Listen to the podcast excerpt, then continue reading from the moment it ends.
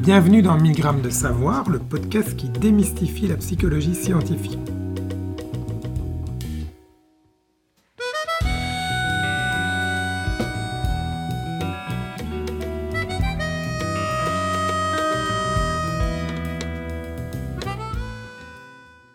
Bonjour, vous êtes en présence de Pascaline Vanost et d'Olivier Klein. Nous remercions Magali Bella qui nous aide aujourd'hui à la technique. Bonjour Pascaline. Bonjour Olivier. Aujourd'hui, nous avons eu envie d'inviter deux personnes, Céline Darnon et Vincent Iserbit. Bonjour Céline, bonjour Vincent. Bonjour. Bonjour. Qu'y a-t-il de commun entre le Nutri-Score sur une barre chocolatée, l'utilisation de CV anonymes dans le cadre du recrutement et le fait de placer des produits plus sains au niveau du regard dans les cantines? Est-ce que vous avez une idée? En fait, il s'avère que toutes, ces, mesures sont des initiatives visant à favoriser des comportements désirables favorable à l'environnement, non-discrimination, favorable à la santé, propreté, le tout sur base d'une logique psychologique. Par exemple, on imagine qu'une personne voyant une barre chocolatée ayant un Nutri-Score moins rouge, donc qui serait meilleure pour la santé qu'une autre, préférera cette barre et l'achètera. Vu cette dimension psychologique, on peut supposer que les décideurs et les décideuses aient fait appel à des experts en psychologie pour, pour proposer ce type d'étiquetage, et plus largement pour proposer des politiques publiques visant à influencer les comportements. Est-ce vraiment le cas? En fait, pas toujours. Et parfois, les politiques ont des effets contraires à leurs intentions. Il semble donc important de baser ces décisions politiques sur des résultats scientifiques et non pas seulement sur un ressenti, une intuition ou sur une bonne volonté. Justement, euh, dans cet épisode, nous allons nous intéresser à la relation entre les connaissances en psychologie et les politiques publiques. Au cours des 60 derniers épisodes, nous avons pu découvrir la richesse de la recherche en psychologie pour aborder toute une série de questions de société, mais est-ce que ces connaissances sont utilisées lorsqu'il faut prendre des décisions? En fait, ce n'est pas toujours le cas. Quoi sous-entendrais-tu que toute cette recherche en psychologie ne sert à rien, Pascaline? Non, non, rassure-toi. D'ailleurs, nous avons la chance aujourd'hui d'être en présence de deux chercheurs en psychologie dont le travail a de sacrées implications sociétales. Avant de parler Céline et Vincent, pouvez-vous vous présenter en quelques mots? Euh, oui, alors donc moi je suis professeur de psychologie à l'université Clermont-Auvergne en France au sein du laboratoire psychologie sociale et cognitive. Et dans mes recherches, j'étudie comment les groupes auxquels les individus appartiennent et les rapports que ces groupes entretiennent entre eux déterminent leur manière d'agir, de penser, en particulier dans le contexte scolaire. Alors pour ce qui me concerne, moi j'enseigne la, psychologie sociale et culturelle ainsi que les statistiques à, à l'université de Louvain au sein du centre d'études du comportement social. Et mes travaux concernent les relations intergroupes et singulièrement les, questions euh, liées à l'émergence des stéréotypes, des, préjugés, de la discrimination. Mes intérêts se situent avant tout au niveau des, processus fondamentaux, mais, je me passionne aussi pour des questions bien concrètes comme euh, les relations de genre, par exemple, l'appartenance ethnique et culturelle ou encore les inégalités sociales. Alors, Céline, tu travailles dans le domaine de la psychologie sociale de l'éducation. Peux-tu nous dire en quelques mots ce à quoi tu t'intéresses et citer deux ou trois conclusions marquantes de tes travaux. Euh, oui, alors dans nos travaux, on essaie de comprendre et d'analyser ce qui se joue dans les situations scolaires. Par exemple, qu'est-ce qui peut faciliter ou inhiber les apprentissages? Qu'est-ce qui motive les élèves? En quoi ces motivations affectent leur relation avec les autres, leur manière d'interagir? Comment les élèves, les parents, les enseignants expliquent-ils la réussite ou l'échec scolaire?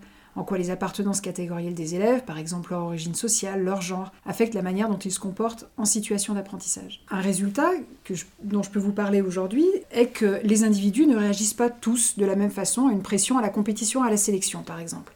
Pour certains, cela va rester sans effet, voire peut même booster la motivation et les performances. Mais en réalité, pour la plupart des élèves, cela va plutôt générer une perturbation.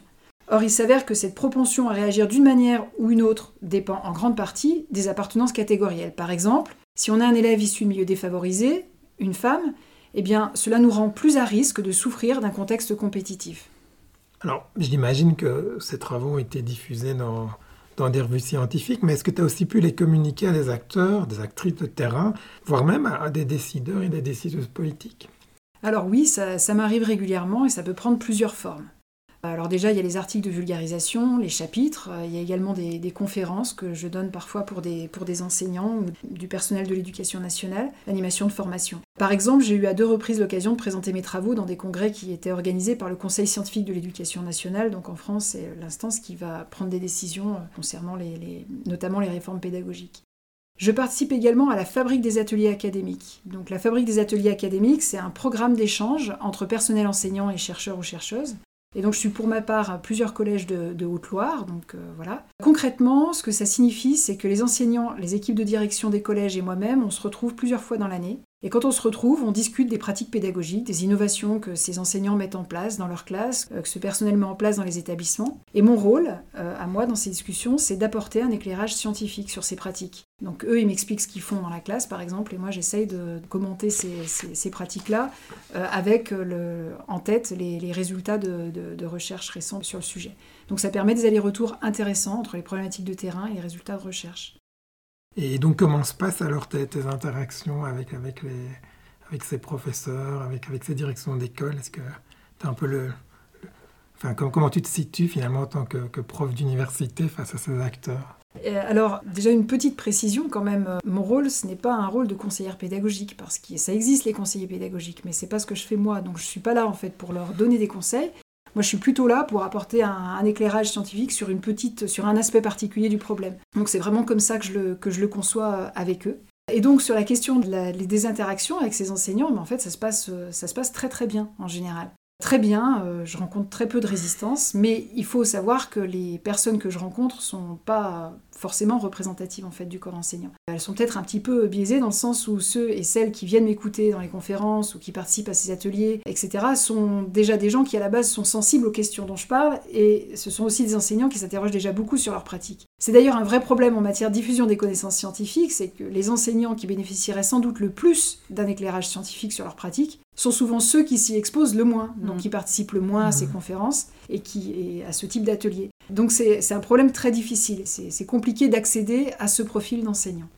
Ça veut dire que ces enseignants-là n'accèdent pas forcément aux connaissances scientifiques euh, qui sont à jour aujourd'hui sur euh, les problématiques, par exemple, d'inégalité à l'école, si euh, ils ne participent pas à ces ateliers. Donc tu as vraiment toute une partie des enseignants qui sont complètement aveugles à tes recherches ou à d'autres résultats de ce genre-là sur les inégalités. Bah, ce que ça veut dire, enfin ça je ne sais pas s'ils sont aveugles à ça, mais en tout cas ce que ça veut dire c'est que s'ils vont pas par eux-mêmes rechercher ces informations, effectivement, ils s'en prendront pas connaissance. Mm. Est-ce que dans ton domaine tu as des exemples de politiques publiques qui ont échoué parce qu'elles ne prenaient pas en compte les connaissances de la psychologie ou euh, peut-être pour avoir une vision positive, des politiques publiques qui ont bénéficié des connaissances euh, en psychologie scientifique? Ah oui, alors il y a plusieurs choses qui me viennent à l'esprit euh, en matière de politique publique qui ont plutôt échoué, même si parfois c'est pas aussi évident que ça. Mais un exemple type, ça a été l'opération qui a consisté il y a quelques années à distribuer gratuitement des tablettes à tous les élèves de REP et REP+, donc c'est les réseaux d'éducation prioritaire en France, donc les, établissements qui sont dans des, euh, dans des quartiers plutôt défavorisés.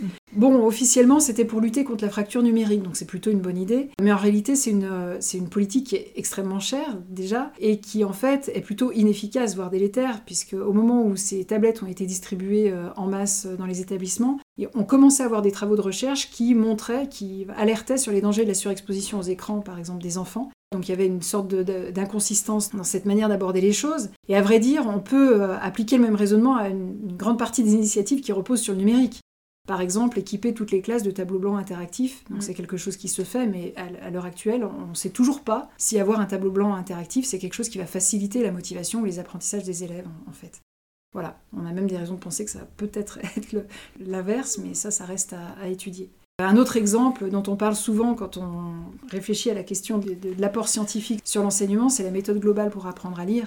Donc euh, il y a eu des oppositions entre la méthode globale et la méthode syllabique, et mm. pendant plusieurs années on a appliqué la méthode globale. On s'est rendu compte que ça marchait pas, mais en fait mm-hmm. les, ce que, bah, les recherches sont très claires sur le fait que la méthode syllabique est beaucoup plus efficace en fait pour mm-hmm. apprendre aux élèves à, lire.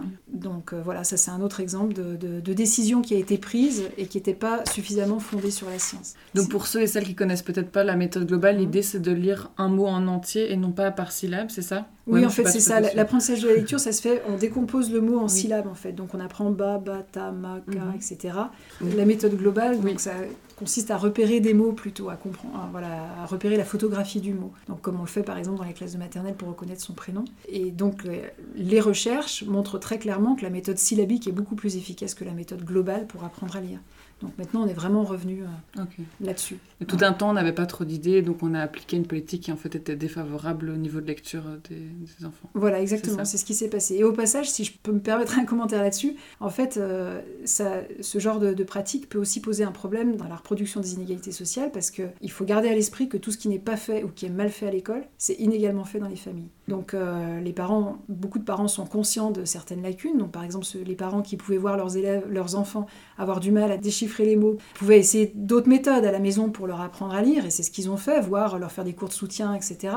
Mais ça, euh, ça, ça se produit plus, enfin c'est plus probable dans les, dans les familles favorisées, avec des parents qui ont fait des études eux-mêmes et qui sont familiers avec la lecture et l'écriture, que dans les milieux plus défavorisés. Donc ça, ça vaut pour plein de choses en fait. Tout ce qui n'est pas fait à l'école, ou qui est mal fait à l'école, c'est inégalement fait dans les familles. Donc utiliser des mauvaises pratiques, en fait, ça contribue à reproduire les inégalités.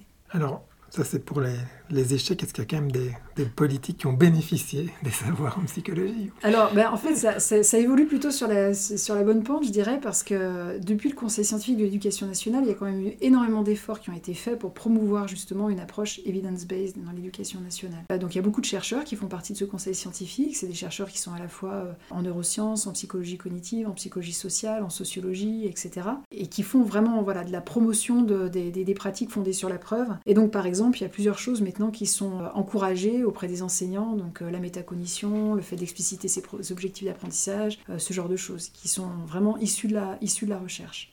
Merci d'un petit peu nous rassurer. Et Vincent, est-ce que pour ta part, par le plus grand des hasards, as-tu toi aussi été amené à avoir des interactions avec des décideurs, des décideurs ou des décideuses politiques dans le cadre de tes recherches? Oui, alors effectivement, c'est- parfois euh, peut-être un petit euh, au départ par la bande, parce que mes travaux, euh, en réalité, essayent de, comprendre comment les gens euh, jugent et, se comportent euh, dans, l'espace social, euh, et notamment comment c'est influencé par une série d'aspects comme les différences de pouvoir, de ressources entre les groupes. Ce qu'on essaie de faire, surtout, c'est de creuser un petit peu les, stratégies que les uns et les autres mettent en, place pour soit maintenir le, statu quo, euh, soit euh, modifier un petit peu le, champ social euh, avec des, éléments d'action collective et ce genre de choses. Donc on étudie beaucoup dans ce cadre-là les stéréotypes. Ce sont des- des outils au fond qu'on utilise pour, euh, pour donner du sens à l'environnement social. Alors on s'en doute évidemment que cette question des stéréotypes et des préjugés, euh, voire même de la discrimination, bah, elle est une extrême actualité et euh, elle est au cœur des préoccupations de, de- de plein d'acteurs dans la société, des acteurs associatifs, politiques, économiques, notamment par exemple du fait de la, la diversité croissante qui caractérise nos sociétés. Et, euh, et donc il y, a un, il y a un souhait affiché par beaucoup de- d'acteurs de, de pouvoir euh, faire face à, à- à ces défis qui se posent en matière de diversité. Et donc là, ils, font en général ap- appel à, euh, de plus en plus à, à des psychologues, à des psychologues sociaux, des psychologues organisationnels, pour essayer de, de former euh, les gens, de les guider dans des, dans des choix stratégiques à poser dans, dans les organisations pour euh, faire avancer cette, cette notion de, de diversité et d'inclusion. Et donc c'est vrai que les connaissances qu'on a accumulées en psychologie sociale en particulier sont susceptibles d'orienter, d'épauler des efforts qui sont entrepris pour fonctionner mieux ensemble, je dirais, pour euh, travailler Mhm. ensemble, euh, que ce soit à l'école d'ailleurs ou, ou- ou dans, les, dans les organisations, dans les administrations. Et donc je trouve que la façon dont la, la discipline peut être entrevue, c'est peut-être une discipline qui a une vocation de travailler en amont euh, Mhm. d'une certaine manière, c'est-à-dire de, de prévenir, euh, de tenter de prévenir des difficultés au niveau du, du fonctionnement des individus, un petit peu en écho alors à ce que font peut-être nos collègues cliniciens qui eux sont peut-être plus en aval de la chaîne. hein. Et donc je, je dirais qu'on a euh, à la fois un potentiel et une, une responsabilité en matière euh, d'ingénierie sociale. On, on a, on- on a l'occasion peut-être, sur base de, de nos connaissances, de proposer des voies euh, vers lesquelles on peut se tourner pour améliorer les choses. Ingénierie sociale, c'est peut-être un mot que tu pourrais expliciter. Qu'est-ce que tu veux dire par là?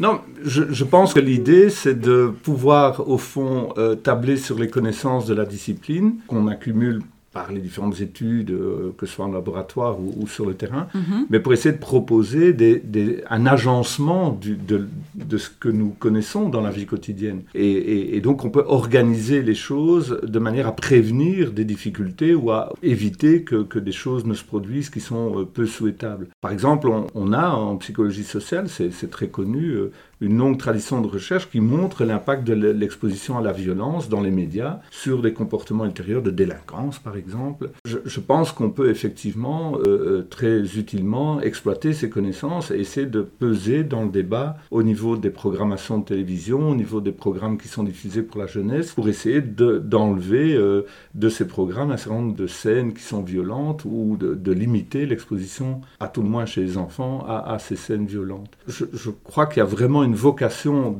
dans la recherche de, pouvoir épauler le social, la vie en, communauté euh, sur toute une série de plans. D'une certaine manière, bien sûr que la, psychologie sociale doit continuer à accumuler des connaissances fondamentales, mais je crois qu'on doit aussi euh, porter euh, à la connaissance de, des décideurs, des acteurs, des savoirs et des techniques qui permettent d'intervenir. Ça peut être au niveau simplement d'une sensibilisation des, des mhm. éléments.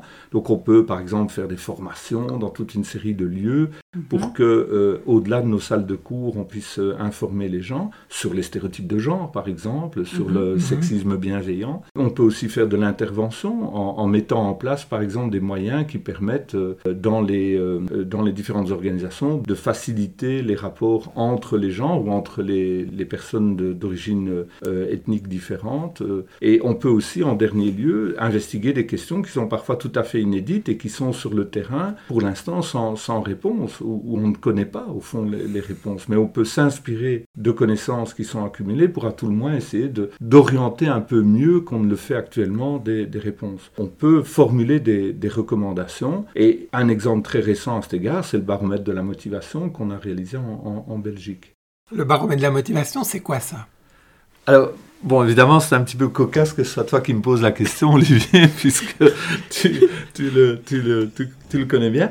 Mais euh, pour, euh, pour être tout à fait précis, euh, en, mars 2020, donc dès, dès le démarrage de, la pandémie de la, Covid, on est confronté à ce phénomène. Et très, très rapidement, de façon intéressante, un ensemble de chercheurs en psychologie, psychologie de la santé, psychologie sociale, psychologie de la motivation, d'ailleurs originaires de, plusieurs universités en Belgique, ont, ont proposé d'unir leurs efforts pour constituer un, construire un outil de monitoring, un suivi de la population sur toute une gamme de variables psychologiques telles que par exemple la santé mentale, la motivation, le mmh. suivi des mesures, euh, mais aussi par exemple d'adoption des, des, euh, de, croyances dans les théories euh, complotistes ou de, mmh. de confiance dans les autorités mmh. politiques. Et ça a été vraiment un outil remarquable dans la mesure où d'abord on a accumulé énormément de données, des données sur des questions qui étaient parfois guidées par les impératifs du moment, quand, quand on a voulu examiner certaines réactions par rapport à des décisions politiques, on pouvait dans les jours qui suivaient euh,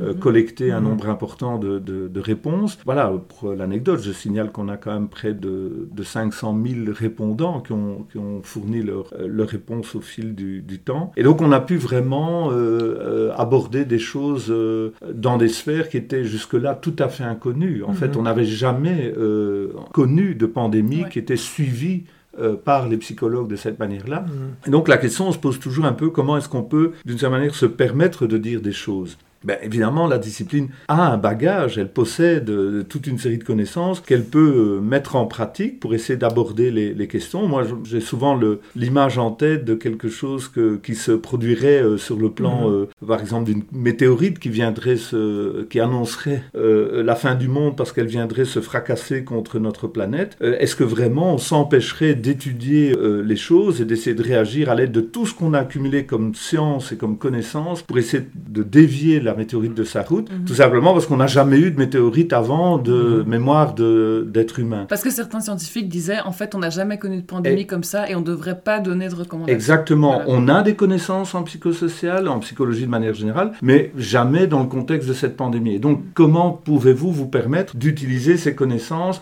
sur un domaine, sur un sujet euh, qui n'a pas lieu d'être parce qu'on n'a pas de certitude? Ben, Je pense qu'on doit, euh, avec la, meilleure prudence, évidemment, euh, utiliser ce qu'on a à notre notre disposition. Et d'ailleurs, il y a eu des publications très intéressantes à cet égard en disant, mais on connaît des choses, par exemple, sur les normes et sur le poids des normes mhm. dans le comportement. Eh bien, on peut utiliser ces connaissances, alors plutôt que sur des choses qu'on a déjà étudiées, ici, sur des choses qui sont nouvelles. Et on l'a fait dans le cadre de ce baromètre de la motivation. On a examiné comment les normes euh, pouvaient être exploitées dans la communication gouvernementale pour, par exemple, encourager davantage de, vaccination. Alors, on, a vu un peu en Belgique comment s'est passée euh, cette pandémie avec des décisions politiques euh, qui paraissaient pas toujours très fondées. En tout cas, les gens n'ont pas toujours compris tout ce qui se passait. Et donc, est-ce que tu as l'impression que les travaux qui ont été faits dans le cadre du baromètre de la motivation ont eu un écho? Est-ce que, que vous avez pu interagir avec ces, acteurs politiques qui décidaient finalement de la sauce à laquelle toute la population allait être mangée euh, toutes les deux, trois semaines bah, C'est évidemment une question euh, complexe parce qu'il y, y, a plusieurs niveaux de type de réponse. Euh, d'abord,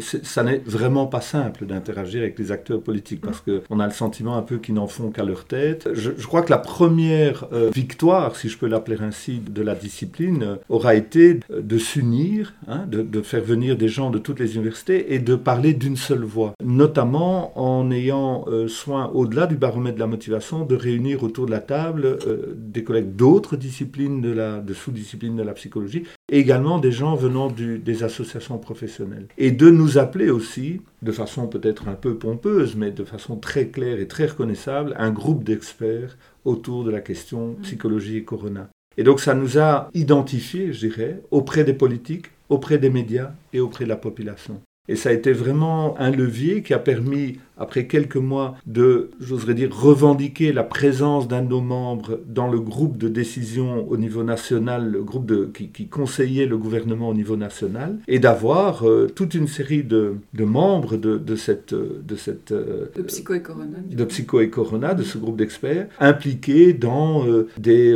groupes décidant de la vaccination, des groupes de formation, des groupes, des, groupes à tâches pour les différentes régions, parce qu'on sait que c'est un peu compliqué en Belgique, mais donc toujours avec euh, une, concertation étroite entre les différents intervenants. Et je crois qu'au niveau des médias et de la population, ça a eu un impact majeur pour euh, redorer le blason de la discipline. On a vraiment été reconnaissable comme étant une discipline qui réfléchissait de façon concertée aux réponses à apporter. Alors quant au fait d'être entendu par les politiques, bon là euh, on a fait ce qu'on a pu et parfois on a pu changer euh, le cours des choses et faire revenir les politiques jusqu'au moment, je crois, le, couronnement, peut-on dire, de, l'action, c'est que le politique a finalement introduit dans la gestion de la crise un baromètre au sens réel du terme, c'est-à-dire mhm.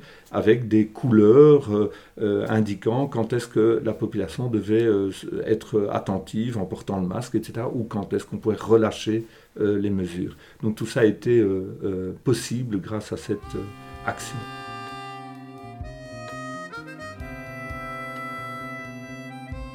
Est-ce que les chercheuses et les chercheurs peuvent être vraiment indépendants, indépendantes quand ils ou elles répondent à des demandes politiques? Il y a une vraie tension à ce niveau-là. Il y a une vraie tension. Ça dépend évidemment dans quoi on s'engage et quel type de, quel type de force on arrive dans, dans, la négociation. Si on est simplement en train de réaliser euh, une commande, ce qui se fait euh, quand même assez souvent pour des ministères ou pour des administrations quelconques, bah, ma foi, les données appartiennent aux, commanditaires. Euh, on est très peu libre de sortir du canevas qui nous est imposé. C'est une mission en général qui nous est imposée en tant que scientifique. Mais là où de nouveau on peut essayer de se départir un petit peu de ça, c'est de décider de ne s'engager dans une collaboration qu'en garantissant dès le départ euh, une pleine possession des données et une pleine liberté de par exemple, communiquer aux médias et à la population ce qu'on a pu préserver mm. avec euh, le baromètre de la motivation. Donc très concrètement, ça veut dire qu'ils nous imposent peut-être de, répondre à certaines questions qui les intéressent, mais évidemment que les résultats ne vont pas du tout être dictés par la volonté ou la mission ou l'agenda d'un parti ou d'un groupe politique.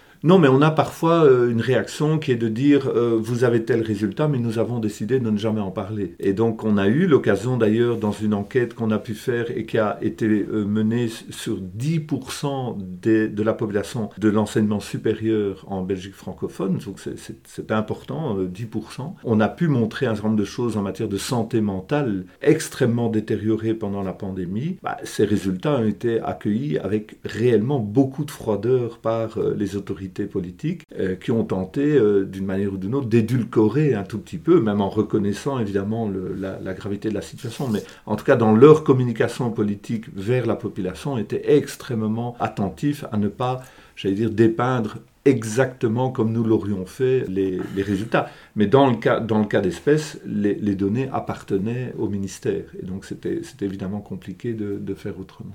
Et, bon, là, je m'adresse peut-être à vous deux. Est-ce que, est que vous avez l'impression que les, politiques s'intéressent vraiment aux données psychologiques ou est-ce qu'ils veulent avant tout justifier euh, des décisions qui sont déjà prises a priori? C'est une question qui contient un peu la réponse déjà. Dans le domaine de l'éducation, c'est très vrai, euh, déjà pour des raisons de temporalité. C'est-à-dire que souvent, le temps de la recherche, c'est pas celui de la décision publique. Et, euh, donc, très souvent, les décideurs doivent aller très rapidement vers une solution, alors que bah, voilà, mener une recherche, ça prend, ça prend beaucoup de temps. Mais il y a aussi une autre raison, c'est que parfois, c'est difficile d'extraire des pratiques, enfin là, je parle vraiment des pratiques pédagogiques, mais c'est difficile d'extraire des pratiques qui seraient très générales, qui marcheraient à tous les coups. Et les chercheurs, ils ont souvent des discours qui sont un peu nuancés ce sont des chercheurs, donc euh, c'est normal qu'ils aient des discours un peu nuancés. Et parfois, les décideurs n'aiment pas la nuance. Ils veulent pouvoir prendre une décision rapide et aussi souvent une décision qui va dans un sens très précis. Bah, moi, je, rejoins tout à fait euh, Céline. Je pense que c'est extrêmement compliqué d'être en mesure de donner des réponses qui sont des réponses qui vont être mises en pratique telles quelles par, euh, par les décideurs, soit parce qu'effectivement c'est quelque chose qui ne leur convient guère, soit parce que c'est quelque chose qui est pas suffisamment à leurs yeux, à tout le moins, euh, efficace. Et, donc, c'est extrêmement compliqué euh, de, d'avoir une espèce d'authenticité dans, dans l'accueil des, des données euh, que l'on peut produire par la recherche. On doit donc accepter d'être frustré. Oui, réellement, réellement. Je crois qu'il y a vraiment une, une tendance à pas réellement prendre l'information telle qu'elle est disponible.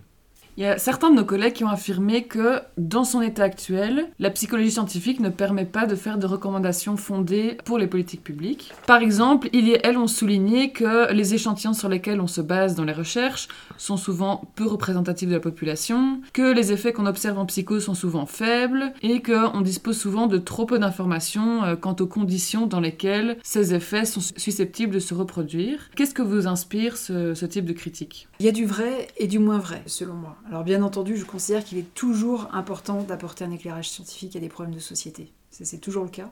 Mais en même temps, je pense qu'il ne faut pas non plus tomber dans un scientisme qui serait un scientisme aveugle. Euh, et les raisons à cela, elles sont multiples. Alors premièrement, il y a certains résultats effectivement qui sont trop fragiles. C'est pas le cas de tous, mais certains résultats sont trop fragiles. Et pour ces résultats-là, ben, il est peut-être un peu trop tôt pour en tirer des conclusions en matière de préconisation pratique. Mais tous les résultats ne sont pas équivalents là-dessus. Certains sont plus solides que d'autres, donc euh, bien entendu, il faut euh, davantage faire la promotion des effets dont on est assez, assez sûr de l'existence. Alors deuxièmement, il y a, il y a autre chose c'est qu'en tant que psychologues sociaux, on connaît l'importance du contexte. Euh, or, il faut faire la différence entre un résultat d'étude et une connaissance scientifique, c'est-à-dire que des résultats, ils sont observés dans un contexte spécifique. Parfois, c'est le contexte du laboratoire ou le contexte d'une classe en particulier. Euh, voilà. Il faut donc un, grand nombre de résultats pour arriver à dégager des tendances générales. Et ce que veulent les décideurs politiques, c'est justement des tendances générales. Donc là, ça renvoie à la notion de validité externe, mais euh, par exemple, pour ce qui est des préconisations pédagogiques, la salle de classe, c'est un contexte spécifique dans lequel se joue un certain nombre de choses qui ne se jouent pas ou qui se jouent moins ou qui se jouent différemment dans un laboratoire. Par exemple, la question de la pression évaluative. Et dès lors, je pense que en fait, la prudence est de mise. Et c'est vrai qu'avant de conseiller quelque chose directement, il convient vraiment de s'assurer de, la, validité des effets dont on parle.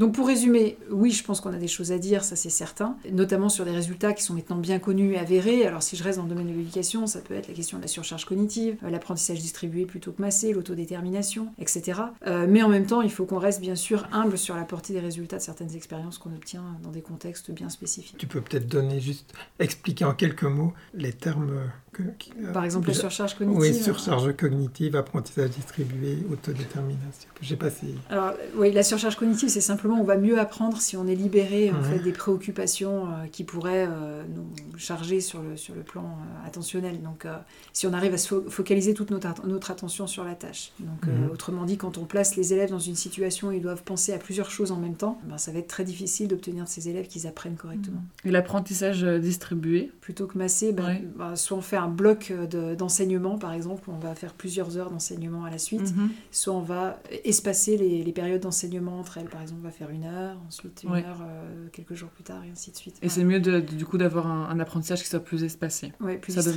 oui, des meilleurs résultats. Voilà, bah, sur la mémorisation, oui, c'est plus efficace. Voilà. Et l'autodétermination. L'autodétermination, ça, ça renvoie entre autres aux trois, besoins fondamentaux, mais c'est surtout le besoin de l'autonomie qui a, donné lieu à beaucoup de recherches. Euh, quand on permet aux élèves, aux enfants, euh, de se sentir être les acteurs de leur propre comportement, lorsqu'on tient compte de leur, manière de voir les choses, lorsqu'on préserve leur sentiment d'autonomie, eh bien, on développe des formes d'engagement et de motivation qui sont plus autodéterminées et donc qui sont plus basées sur de l'intrinsèque que sur de l'extrinsèque et donc qui sont plus durables. Une motivation qui vient vraiment de l'individu, de sa propre volonté, et du coup qui est, qui est Voilà. plus durable. Est-ce que Vincent, est-ce que tu as, aussi toi des Bah, perspectives sur cette question Mais, bon, je partage évidemment euh, l'analyse de Céline. Je trouve qu'effectivement, quand on a des résultats qui sont avérés, euh, particulièrement sur des questions euh, urgentes, on doit pouvoir les mettre en avant et essayer de les proposer euh, aux, aux décideurs, aux décideuses. Je pense à quelque chose, par exemple, qui s'est passé il y a quelques années sur euh, ce qu'on a appelé la vague migratoire, euh, où on a eu, euh, très malheureusement, hein, des gens qui ont dû fuir leur pays, comme la Syrie, par, centaines de milliers, et qui sont venus en Europe. Eh bien, on pouvait donner des recommandations, qui n'ont d'ailleurs pas tellement été suivies, je le crains, aux, aux autorités de dire, voilà, la meilleure façon d'accueillir ces personnes pour qu'il y ait le moins de difficultés pour ces personnes et le moins de difficultés pour les populations accueillantes, les populations hautes, c'était de distribuer euh, sur l'ensemble du territoire des- des- les familles dans des petites cellules, euh, dans, dans des villages, dans des, ce qui a d'ailleurs été fait largement, euh, euh, par exemple en Allemagne, plutôt que de les mettre dans des grands centres où on Mhm. rassemble des personnes qui vivent dans des conditions qui sont un peu compliquées et puis qui restent ghettoisées d'une certaine manière. Donc voilà, les théories que l'on possède en matière de relations intergroupes et de contact euh, pouvaient très facilement être exploitées pour minimiser à la fois pour euh, les, les arrivants et, et les accueillants euh, les, les dégâts. Parfois, c'est vrai, on ne sait pas, on ne connaît pas, euh, mais là aussi, moi j'ai tendance à dire qu'il faut certes être prudent, mais aussi parfois éviter une position qui soit euh, peut-être un peu démissionnaire. Mhm.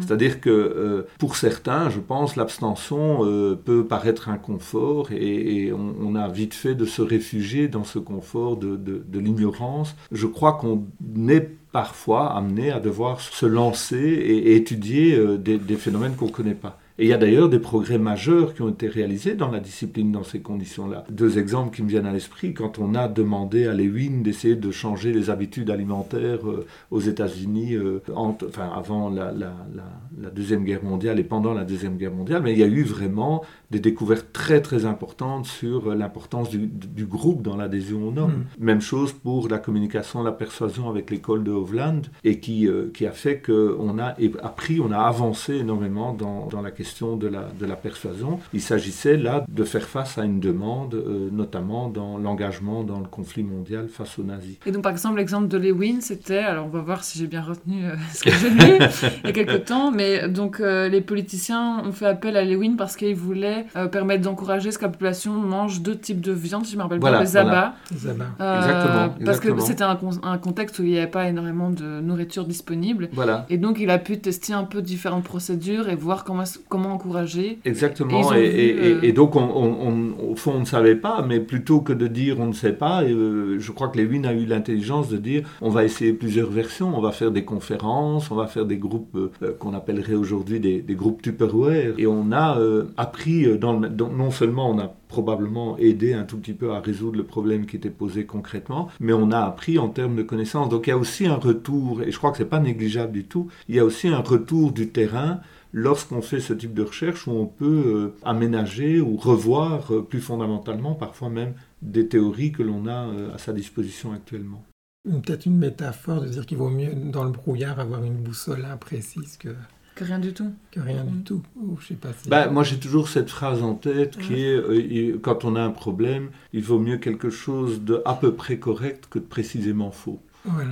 Euh, et donc, Ou d'avoir quelqu'un d'autre qui n'est pas experte qui prenne votre place euh, en, en- en donnant des recommandations qui ne sont pas du tout basées sur la science. Oui, ben, moi, je, je, je, enfin, je voulais l'évoquer parce que, par exemple, quand on parle de la hum, capacité qu'on a à, à- à peser dans le débat politique ou auprès de décideurs et décideuses politiques, ce qui est très très difficile, c'est que euh, il y, a deux- il y a deux difficultés, je crois. Il y a d'ab- D'abord, il y a une armée de communicants qui entourent ces décideurs et ces décideuses et qui euh, euh, font barrage parce qu'évidemment, il y a une intuition extraordinaire sur ce qu'il s'agit de faire.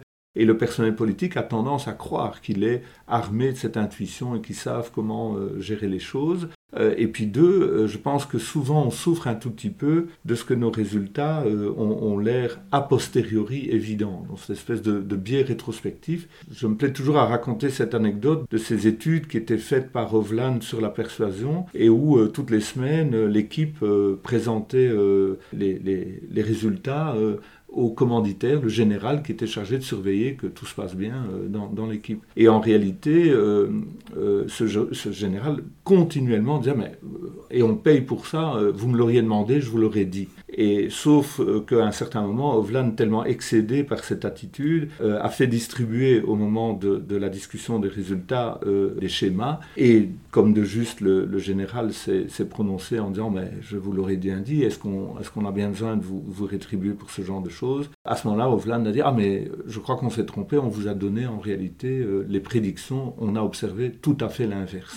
Et le général a évidemment tout à fait bien compris le message et euh, s'est tu à, à partir de là. Donc voilà, je crois que nos résultats ne sont pas évidents. Euh, ils ont toujours l'air particulièrement aisés à expliquer a posteriori, mais il faut travailler pour les euh, faire ressortir et euh, ça n'est pas aussi simple que ça.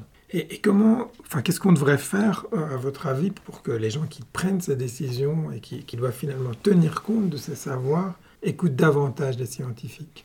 Alors, à mon avis, en fait, euh, c'est pas que de leur faute à eux, en Mhm. fait. hein. Je pense qu'il y a aussi un autre frein qui est qu'il y a beaucoup de scientifiques qui s'interdisent de se prononcer sur, sur un certain nombre de problèmes parce que, comme on l'évoquait tout à l'heure, la science, elle est pleine de, de nuances et que parfois, en tant que scientifique, on se sent pas assez de légitimité, en fait, pour intervenir sur, sur certains sujets. Moi, ça m'est par exemple arrivé plusieurs fois de refuser de répondre à des journalistes, par exemple, sur des questions de société parce que je me sentais pas assez informée ou parce que l'état des connaissances scientifiques sur le sujet me semblait trop, trop fragile. Donc je pense qu'il y a vraiment des torts partagés sur, euh, sur cet aspect-là. Donc pour Mhm. revenir à ta question de comment on peut faire pour qu'il y ait davantage, enfin en tout cas pour que les décideurs écoutent davantage les, les résultats scientifiques, moi je pense qu'il faudrait peut-être réfléchir à la création de métiers euh, autour de la Mhm. veille scientifique et de la communication, de la vulgarisation. Alors je sais que ça se fait déjà parfois, il y a des podcasts, il y a des chaînes YouTube, etc.